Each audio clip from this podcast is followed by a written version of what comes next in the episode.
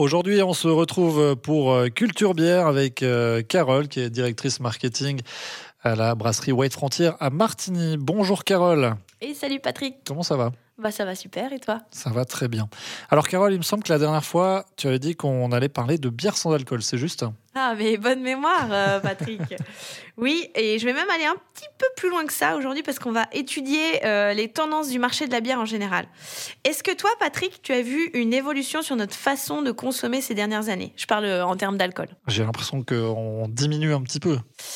Et oui, il y a clairement euh, un effet en fait avec les lois en rapport avec l'alcool au volant qui se sont durcies et les contrôles de police qui sont beaucoup plus fréquents quand même, euh, même si bon, euh, voilà, on est en Valais, mais la tendance est quand même vraiment à la baisse. Si on prend la courbe de consommation d'alcool par les Suisses depuis 1992, elle ne fait que descendre. Et les habitudes aussi ont changé. On boit moins souvent et pas tous les jours, quoi. On a tendance donc à faire quand même plus attention à notre consommation d'alcool. Et alors du coup, quelles sont les, les grandes tendances du marché de la bière? Alors oui, il y a pas mal d'habitudes qui ont changé, comme je disais. Déjà, au niveau des achats, on va acheter beaucoup plus ces bières sur Internet, alors qu'il y a quelques années, c'était quand même anecdotique.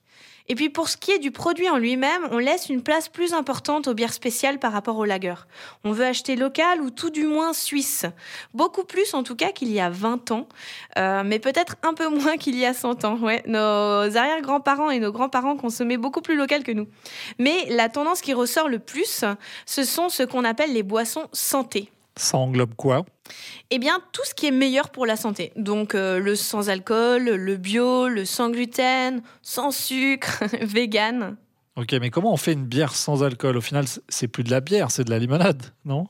Ouais, bah t'as raison dans le sens où euh, une bière déjà pour s'appeler bière, elle doit nécessairement passer par euh, l'étape de fermentation. Donc euh, si tu veux bien, je rappelle rapidement comment on fait une bière. On mélange de l'eau euh, avec du malt concassé, souvent de l'orge, du blé ou de l'avoine. Ce mélange, on va le faire chauffer, puis on va le filtrer pour obtenir un jus qu'on appelle le mou. Et le mou, il est très sucré. On ajoute ensuite du houblon, puis on envoie tout ça en cuve de fermentation. Et là, on va rajouter de la levure. La levure, elle est composée de petites bactéries qui vont travailler et manger le sucre naturellement présent dans le malt et le transformer en alcool et en gaz. Donc en fait, on a une fermentation alcoolique. Ça va, jusque-là, tu me suis? Euh, Oui, je crois, mais euh, bon, du coup, on fait comment pour ne pas avoir d'alcool, mais que ce soit pas trop sucré? Ah bah très bonne question, je vois que tu me suis même très très bien. Ben en fait c'est pas très simple. Une bière avec 0,0% d'alcool, c'est très très dur à obtenir, voire impossible si vous voulez un produit qui ait du goût, enfin un goût de bière, on s'entend.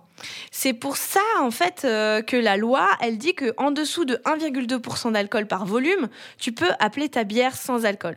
C'est toléré, on va dire. Ah ouais, c'est un peu trompeur quand même. Et oui, d'ailleurs, quand tu regardes euh, sur beaucoup de bières hein, sans alcool, c'est marqué 0,4, 0,5, 0,6%. Donc on peut pas faire une bière 100% sans alcool?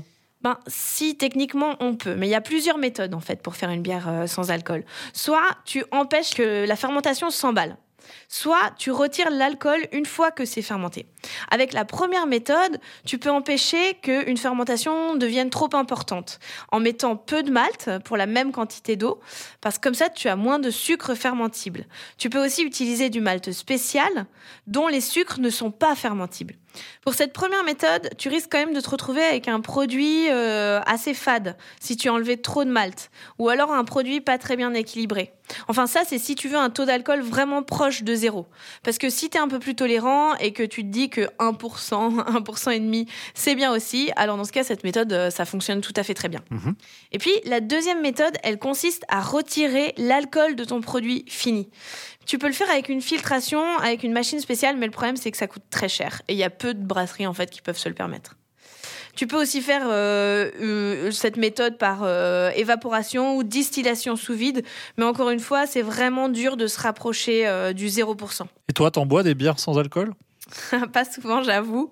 Mais je reconnais que quand j'étais enceinte, j'en buvais pas mal. Donc je peux te faire une petite liste de mes préférés. En fait, j'allais chez Apothibière à Martigny. Ils ont un choix incroyable de bières, et notamment de bières sans alcool. Dans les étrangères, euh, j'aimais beaucoup la brasserie Mikkeller, Toll ou encore Omnipolo. C'est vrai que les pays nordiques, ils savent faire des sacrées bonnes bières, même sans alcool. Et puis en Suisse, on a la brasserie euh, Kitchen Brew en Suisse allemande, euh, qui a plusieurs bières d'ailleurs sans alcool. Et franchement, moi j'aime beaucoup et j'aime bien leur New England IPA. Il y a aussi la brasserie Nébuleuse dans le canton de Vaud avec la Diversion ou encore Dr Gabs avec la Placebo. J'aime bien les noms. Diversion, placebo. Ouais, il y a des noms assez cool. Il y en a même euh, une qui l'a appelée Prohibition. Prohibition. Ouais, joli. Et puis, euh, White Frontier, vous faites des, des bières sans alcool? Alors non, non, non, on n'en fait pas. Mais c'est vrai qu'on est en train de développer une méthode pour avoir une bière sans alcool, euh, ou presque, en tout cas, comme je disais, 0,5, 0,6, qui garde tout son goût. Euh, parce qu'en fait, c'est là la vraie difficulté. Hein. Mmh. Par contre, euh, on a une bière en ce moment qui est une micro IPA. Elle s'appelle la Tiny Géante. Elle s'appelle comme ça parce qu'en fait, elle est géante en goût, mais toute petite en alcool. On est autour de 1,3 d'alcool, d'alcool par volume.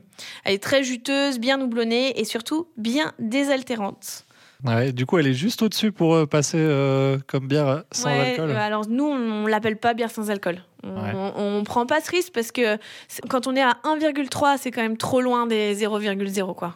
Ouais, mais ce qui est bien, c'est qu'on peut en boire pas mal. Ouais, exactement. Merci beaucoup, Carole. Merci à toi, Patrick. Et on va rappeler le site de White Frontier, c'est whitefrontier.ch.